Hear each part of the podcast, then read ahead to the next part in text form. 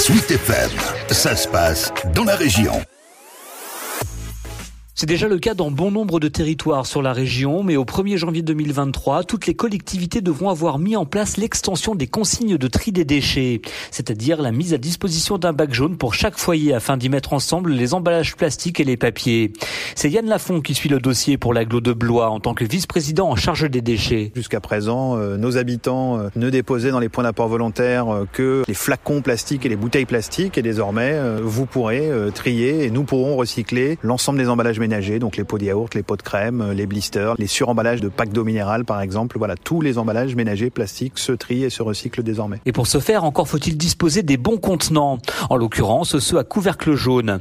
Rien que sur l'agglomération blésoise, ce sont 47 000 bacs qui sont en cours de distribution par l'entreprise Sulo, comme l'explique sa responsable commerciale, Catherine Boisseau. Quand même, le fait de mettre des bacs jaunes, de mettre des moyens pour trier, on se rend compte que le volume qu'il y a dans le bac ordure ménagère diminue ce jour, 14 000 bacs jaunes ont été distribués sur l'agglo de Blois, soit 38% des foyers, et selon un processus bien huilé. Yann Lafont. D'abord le courrier qui est remis pour informer d'un prochain passage, avec une petite étiquette autocollante qui est à mettre sur, le, sur la boîte aux lettres, en indiquant je veux que le bac soit déposé devant chez moi ou chez mon voisin.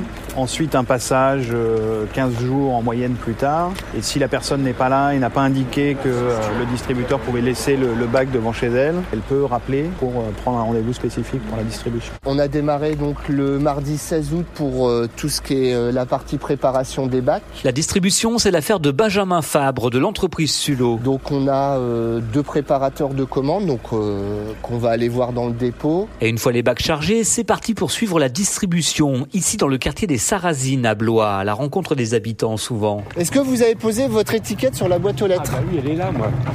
Ah bah moi je trie tout moi. Est-ce que je dois avoir une poubelle assez grande ou c'est des petites poubelles? Parce que maintenant on n'est plus que ça correspond à la taille de votre bac gris, donc euh, bah écoutez, on va pouvoir vous ah dire ça tout de suite. Euh. Elle assez grande alors, ça va. François habite le quartier depuis les années 80. Là, ma poubelle, je vais la mettre derrière, je vais pas la laisser devant parce que c'est pas avant le mois de janvier, donc euh, ça va changer, oui, oui, il faut s'y habituer. Hein. Les Français n'aiment pas qu'on leur change leur habitude, mais moi ça me dégale, moi. Je mettrais tout dans le bac jaune et puis sauf les ordures ménagères, mais j'ai bien compris comment ça allait se passer, donc voilà. Comme celui de François, tous les foyers du ressort d'Aglopolis seront livrés et informés de ces changements qui, rappelons-le, entreront en vigueur au 1er janvier prochain.